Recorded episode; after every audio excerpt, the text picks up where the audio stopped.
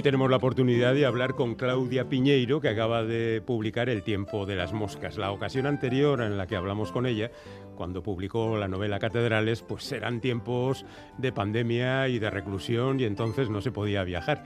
Pero hoy afortunadamente está con nosotros en el estudio. Hola Claudia, ¿qué tal? Hola, ¿cómo estás? Encantados de recibirte porque siempre es un placer hablar con alguien que escribe unas novelas tan estupendas como las que tú escribes. Muchas gracias, muy, muy, muy siempre muy amable con, con todo lo que hago. Eh, el tiempo de las moscas, mm, hay que decirlo desde el principio, creo que no habéis ocultado en ningún momento que se trata de una secuela, una secuela muy particular porque la novela a la que continúa se publicó hace ya casi 20 años y además fue, si no la primera, una de las primeras que hiciste, ¿no? Sí, fue la primera, lo que pasa es que primero salió una, en una editorial independiente, chica, y entonces mm. mucha gente después cuando salió Las vidas de los jueves y Alfaguara volvió a publicar tuya, creyó que era mi segunda novela, pero era mi primera novela. Mm. Bueno, y te quedaste de alguna manera prendada de Inés, la protagonista, o la olvidaste y de repente ahora pues has tenido un argumento que encajaba con una posible continuación? No, no la olvidé porque hay mucha gente que, eh, sobre todo en los colegios, en los institutos, dan mucho ese libro en Argentina para, para los alumnos. Qué suerte tienen los alumnos. claro, es verdad. Bueno, este los profesores dicen que les, les, les ayuda a engancharlos en la lectura y después poderle dar otros materiales, ¿no? Y entonces muchas veces voy a escuelas y colegios por este libro y además, bueno, por otros lectores, pero sí es cierto que yo no estaba pensando en escribir nuevamente nada, no, no suelo hacer sagas de mis, mis novelas, no las pienso de esa manera. Y bueno, Guillermo Martínez, que es muy amigo mío, un autor argentino muy conocido, el autor de Crímenes Imperceptibles, que fue que ganó un premio acá en España, no me acuerdo si era el Nadal o el Nadal, hace muy poco tiempo.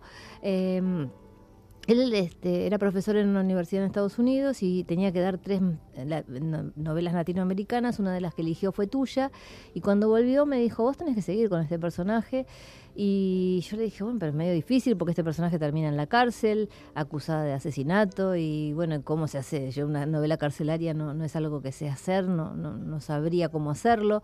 Eh, ¿Cómo hago? Y me dijo, como hizo Patricia Highsmith con el talentoso señor Ripley, que el señor Rip, el talentoso señor Ripley sabíamos que había matado, sin embargo queríamos eh, conocer qué otra cosa iba a hacer, cómo iba a zafar de todas esas cuestiones, generábamos empatía con ese personaje. Y yo pensé, bueno, qué, qué alta me puso la vara Guillermo, pero bueno, son esas cosas que quedan ahí dando vueltas, no me lo olvidé. Y en la época de la pandemia se empezaron a sumar distintas cosas. Por un lado, yo tengo esa mosquita en el ojo que, que tiene la protagonista. Por otro lado, una profesora de la Universidad de Río Negro dijo en las redes que nos podíamos anotar quien quisiera en un curso de entomología forense, que es el estudio de los insectos aplicados a eh, la resolución de crímenes, y a mí eso me pareció fascinante y me anoté y lo hice. Y entonces se juntó esa cosa de, bueno, de insectos, seres vivos, la vida que viene a explicar algo de la muerte, ¿no? Ese cadáver que está ahí, si lo que hay es un huevo, una pupa, una larva o una mosca, eh, quiere decir que son distintas etapas en que se mató a esa persona o que murió esa persona todo eso que a mí me resultaba fascinante se me juntó con lo de Guillermo. Y dije, ¿y si hago algo que, que, ya transcurra cuando ella salió de la cárcel, eh, empecé a hacer cálculos, averigüé con abogados cuántos tiempos le deberían haber dado por la condena y si podía salir con, con buen comportamiento antes, y me daban los números para que saliera. Y además me empecé a entusiasmar porque me di cuenta que ella iba a salir a un mundo totalmente cambiado en los aspectos que más la, le eran eh, a ella sustanciales, ¿no? Ella vivía para ser la mujer de Ernesto, vivía para la digamos para mostrar una familia perfecta, una hija con la que te supone, supuestamente tenía una relación perfecta, un marido eh, con el que supuestamente tenía una relación perfecta, todo eso era mentira, pero su vida era esa mentira. Y ella tenía un modelo de mujer muy conservador, muy machista de alguna forma, y salía a un mundo donde todo eso había sido pateado el tablero rotundamente y, y, los cambios absolutos que se dieron en los derechos de las mujeres, en las posiciones de las mujeres en el mundo, eh, iban a hacer que ese, ese, acomodarse nuevamente al mundo libre iba a ser mucho más brutal que para cualquier otra persona, ¿no? Ya decía yo que cuánto sabe Claudia de moscas. y lo digo porque en el libro, además de reflexiones sobre mil y una cosas, están también presentes las moscas como animales desde el punto de vista de, análisis y de cierto cariño. No sé si sientes cariño por las moscas. Y ahora sí. ahora sí. Después del cursillo. además, no, por supuesto que investigué mucho a partir de bueno, a partir de este curso mm. que yo hice, también investigué otro tipo de cuestiones. Hay un montón de papers acerca de las moscas, cómo las moscas ayudan a la degradación de la basura, cómo sería el planeta un basural tremendo si no existieran las moscas, para iniciar ese proceso de eh, degradación que se inicia con ellas y siguen con otros insectos y con otros animales, ¿no? Eh, pero además de todo eso, lo que encontré, y en esto vos vas a estar seguramente de acuerdo conmigo, es la cantidad de literatura que hay sobre las moscas. ¿Cuántos mm. autores le han dedicado páginas y páginas a las moscas? Y una cosa muy particular que me pasó es que después que terminé el libro, me aparece gente con otros textos sobre moscas, con otros papers sobre moscas, con otros tipos de moscas que yo no enuncié. Es muy impresionante porque este, hay como mucho más de lo que yo me imaginaba, ¿no? La novela, nombré algunos, ¿no? Eh, pero siempre aparece, uy, pero ¿cómo no incluiste el poema de tal? Algunos me dicen por qué no puse el, el, el famoso poema de Machado que canta Serrat y que justamente como es tan declarativo de las moscas, me parecía que era como demasiado, ¿no? Muy obvio. Demasiado obvio, pero como te contaba antes fuera del micrófono, en la presentación del libro en Buenos Aires, lo canté, canté la canción de las moscas eh, de Machado, eh, que, Serrat. bueno, en realidad era de Alberto Cortés. Claro, la música era de Alberto Cortés. Era de Alberto Cortés. Aunque la cantaba Serrat, pero bueno, había... Es cierto. Bueno, sí, dime. No, no, y entonces, bueno, no, no la incluí en el libro, pero sí en la presentación del libro. voy, a, voy a aportar la mía. Te falta la mosca el cuento de George Langeland que dio origen a las dos versiones de la película. De la película, claro. De la mosca. Sí, sí, sí, Bueno, ahora me anoto ese. Todos hemos encontrado algún. Dice, pues no he hablado de este. Y es el que yo tengo en la cabeza. Bueno, dejemos esto y vayamos a Inés, que es lo que nos importa, que es la protagonista o la coprotagonista de esta historia. Tú dices que efectivamente sale a un mundo que no controla, que no conoce, que le resulta absolutamente extraño. Pero ella es una mujer prudente y empieza a comportarse de manera discreta, sin levantar mucha polvareda. Lo que pasa es que las circunstancias, otra vez lo que le pasa a Ripley, aunque a Ripley nunca le pillaron, por cierto, eh, la va llevando de aquí para allá. ¿Tú sabías que se iba a meter en otro jaleo de novela negra o así? ¿O, no lo tenías muy claro? No, me imaginaba que iba a haber una, una tentación, como es en este caso, ¿no? Hay una persona, una mujer también, que le plantea un encargo, un trabajo, de alguna forma un negocio, eh, que para ella eso generaría un dinero muy importante, para ella y para la manca, su amiga, eh, un dinero que necesitan además. Eh, pero por otra parte la deja muy expuesta, muy en el marco mm, de lo gris de la legalidad e incluso puede ponerla del lado del delito. Y si vuelve a estar del lado del delito y una persona que salió por buena conducta ya sabe que va a ir de nuevo presa. Entonces, eh, ese planteo de esa mujer se, se torna el conflicto de la novela en un punto, ¿no? O sea, ver si la protagonista va a aceptar o no este encargo y cómo va a resultar. Por eso, de alguna manera, las, las novelas policiales responden a una pregunta, que es quién lo mató y por qué. Y esta novela, que yo considero que tiene algunos elementos de novela negra, no, no responde a, a esa pregunta. Más bien es una... Esas preguntas son en tiempo futuro, así como en catedrales eran en tiempo pasado, ¿no? Porque había 30 años para atrás para saber quién mató a Ana. Acá tenemos preguntas hacia el futuro. ¿Lo va a hacer? ¿Le va a salir bien? ¿La van a volver a meter presa o no lo va a hacer? Bueno, es el principio del suspense. Mm, ¿Qué, va a pasar con este personaje al que ya apreciamos y que de repente bueno, se va a meter en, un jaleo?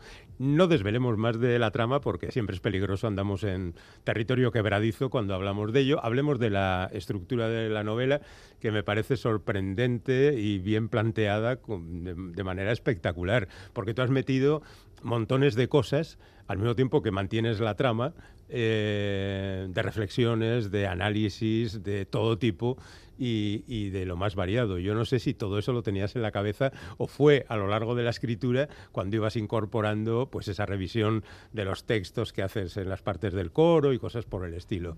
No sé si lo tenías cuando diste el primer golpe de tecla. No, yo el primer golpe de tecla lo di con, con la historia que quería contar mm. y con los personajes. Lo que pasa es que me empecé a dar cuenta que no me alcanzaba las voces que tenía para contar eso.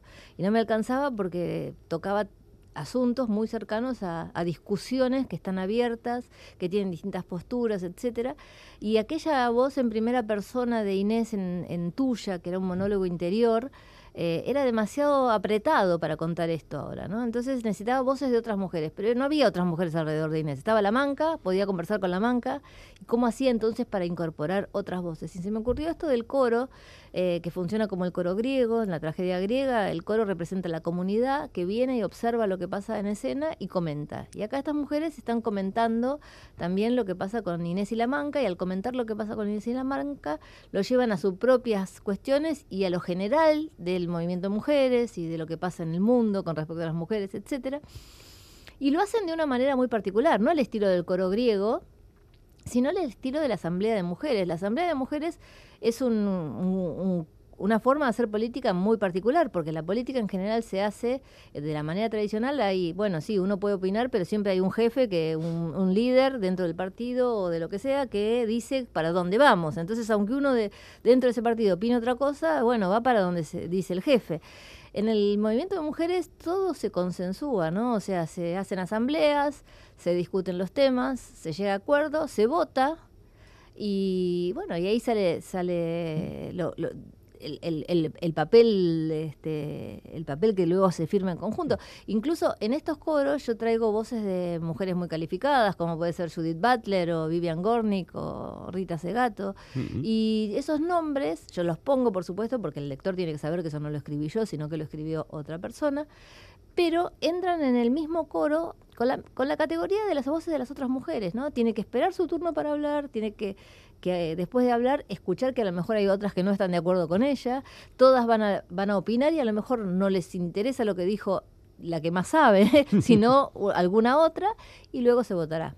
Es como que empieza bajito el coro y poco a poco va subiendo, ¿no?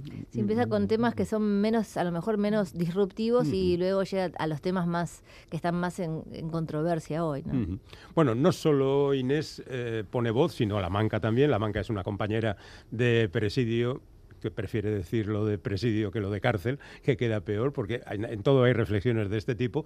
La protagonista, la manca, también tiene los capítulos mm, correspondientes para que sea ella la que sea el punto de vista de la, de la historia, porque a veces los personajes están separados, ¿no? E incluso llevan eh, opiniones radicalmente diferentes sobre el asunto, porque cada una de ellas, estas son las dos coprotagonistas, tienen una visión de los hechos y un interés diferente.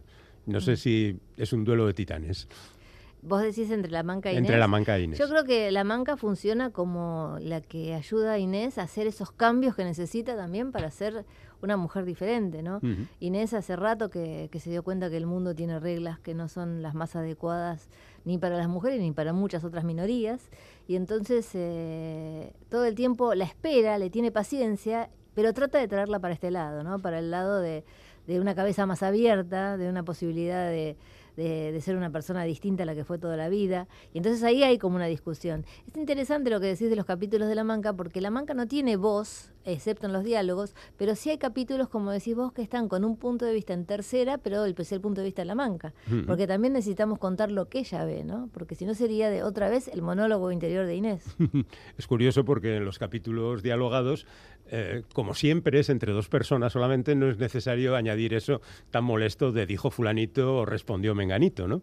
Entonces es como un diálogo de una fluidez tremenda e incluso puntuado, nunca mejor dicho, por silencios que son líneas vacías, ¿no? Sí, yo quería hacer, al principio, los primeros capítulos todavía dejaba algunas este, acotaciones y lo iba limpiando de a poco como para entrenar de alguna manera al lector a que eso iba a ir desapareciendo. Eh, tiene algo de teatralidad, en el teatro no hay eh, narrador, no hay un narrador que te dice, habla Inés, habla la manca, ahora Inés se ríe, ahora Inés se toca el pelo, no hay nadie que te diga eso. Sí hay didascalias para el director, ¿no? para los actores, pero el público escucha y ve. Entonces yo trataba con esos puntos suspensivos y esos silencios que el, que el lector oyera, ¿no? Oyera lo que dicen y oyera los silencios. Entonces a veces esos puntos suspensivos son una línea, porque el silencio es poco, y otras veces son muchas líneas, porque sobre todo cuando estamos con gente con la que tenemos confianza, como pasa entre Inés y La Manca, el silencio se respeta. En otros momentos uno trata de tapar los silencios porque es incómodo, pero siempre necesitamos silencio para pensar, eh, o porque nos enojamos con lo que dijo, o porque lo que dijo nos movió algo y no sabemos bien qué responder.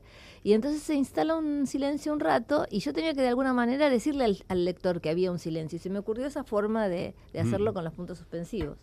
Eh, Claudia, no, no he sacado la cuenta exactamente, pero esta será posiblemente tu novela con menos presencia masculina de toda tu carrera, porque hay algún hombre, pues el ex marido de Inés, el marido de Laura, pero de hecho, hasta cuando las investigadoras van preguntando a las vecinas con quién hablan, es con mujeres, ¿no?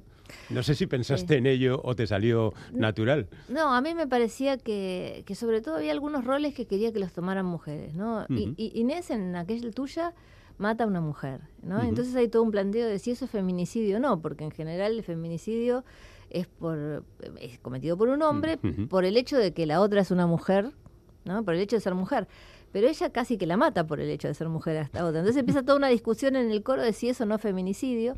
Y también la, la persona que le hace el encargo a ellas, ese que les puede dar mucho dinero, pero llevarlo también eh, a la ilegalidad y a la cárcel, también es una mujer.